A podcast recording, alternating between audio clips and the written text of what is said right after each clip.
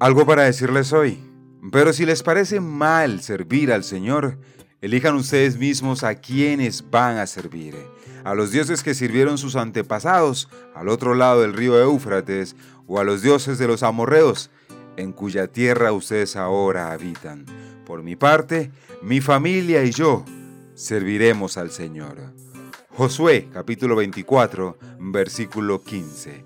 Y entre tantas cosas que decir, sí, tengo algo para decirles hoy.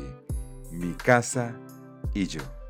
Mis amados oyentes, Dios me les bendiga grandemente y bienvenidos a un nuevo capítulo de algo para decirles hoy. Y sí, continuamos hablando de las familias, mis amados. Y es que una familia que se edifica a partir de las pautas bíblicas asume el compromiso de que sea Dios quien gobierne los pensamientos y acciones de todos sus componentes, padres, hijos y demás. Esta decisión, mis amados oyentes, la tomó hace siglos un líder que marcó su generación, Josué y lo leíamos ahorita. Josué, el conquistador de la tierra prometida, dijo, y si mal os parece servir a Jehová, escogeos hoy a quién sirváis, si a los dioses a quienes sirvieron vuestros antepasados cuando estuvieron al otro lado del río, o a los dioses de los amorreos en cuya tierra habitáis. Pero yo y mi casa serviremos a Jehová.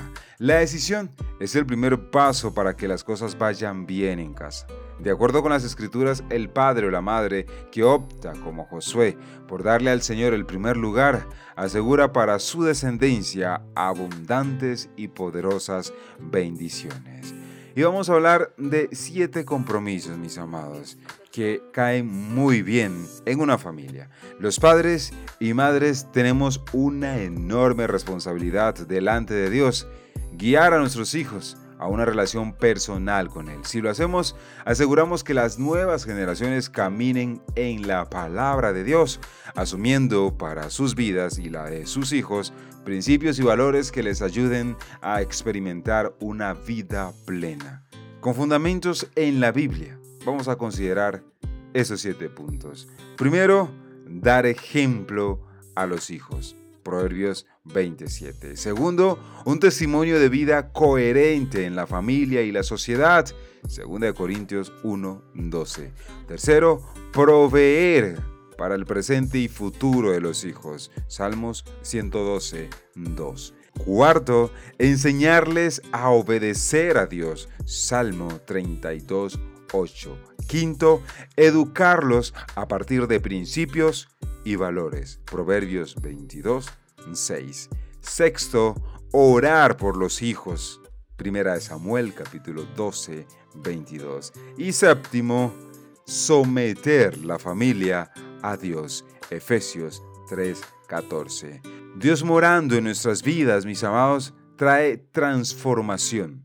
Pero si Él gobierna nuestra familia, experimentamos plenitud de vida y prosperidad en todos los ángulos. La responsabilidad de los padres para la familia debe ir acompañada con el compromiso de los hijos. Eso es lo que aprendemos en la palabra de Dios precisamente. Sobre esa base, mis amados, consideremos estos cinco puntos. Primero, sujetarse a la autoridad de los padres, Romanos 13.1. Segundo, honrarlos, hijos, honrarlos. Efesios 6.2. Tercero, ser obedientes siguiendo las pautas que trazan Colosenses 3:20. Cuarto, proveerles de aquello que pudieran necesitar, 1 Timoteo 5:8. Y quinto, atender la instrucción de los padres, Proverbios 1:8 y 13:1. Si hay una decisión sabia que podamos tomar siempre, es la de permitir que Dios gobierne nuestro hogar. Él debe ocupar hoy siempre el primer lugar, mis amados oyentes. Recuerda que todo parte de una decisión en que asumimos los componentes de la pareja quienes lideramos la edificación de las familias sólidas en medio de nuestra sociedad. Por lo tanto, mi amado oyente, tú, como padre, como madre, procura pues que Dios ocupe el primer lugar en tu familia e instruye a tus hijos en la palabra de Dios. Por hoy dejaremos hasta aquí, mis amados. por supuesto continuaremos en nuestro siguiente capítulo. Dios me les bendiga grandemente. Soy B. Jones y esto fue algo para decirles hoy.